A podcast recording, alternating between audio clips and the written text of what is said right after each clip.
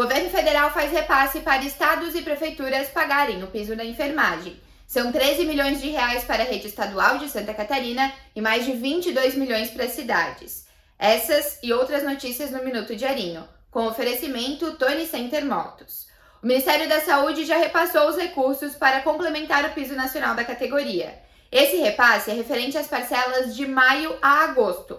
Outras cinco parcelas serão pagas até dezembro, somando nove etapas de transferências em 2023, incluindo o 13º salário. Aqui na região da Anfre, sete cidades receberam dinheiro até quarta-feira. São 2 milhões de reais para Itajaí, 383 mil para Navegantes, 145 mil para Camboriú, 124 mil para Itapema, 39 mil para Luiz Alves, 30 mil em Ilhota e 790 reais em Porto Belo. As demais cidades já pagam o piso ou mais e por isso não receberão um repasse complementar. O piso estabelecido para enfermeiros é de R$ 4.750. O incêndio em Galpão suspendeu as aulas em uma creche em Balneário Camboriú.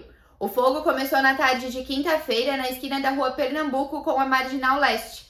Havia muita fumaça indo em direção ao Núcleo de Educação Infantil Novo Tempo e os pais foram avisados para buscar os filhos. O galpão era de uma antiga mecânica, mas o dono não foi localizado. Ninguém ficou ferido. Itapema superou Balneário Camboriú na valorização de imóveis em 2023. Dados do índice FIPZAP mostram que a variação deste ano em Itapema foi de 12% enquanto o BC teve percentual de 8,28%. Se for analisar os últimos 12 meses, a diferença é pouca. BC está na frente com 21,27% e Itapema com 20,21%. O resultado mostra um crescimento vertiginoso em Itapema.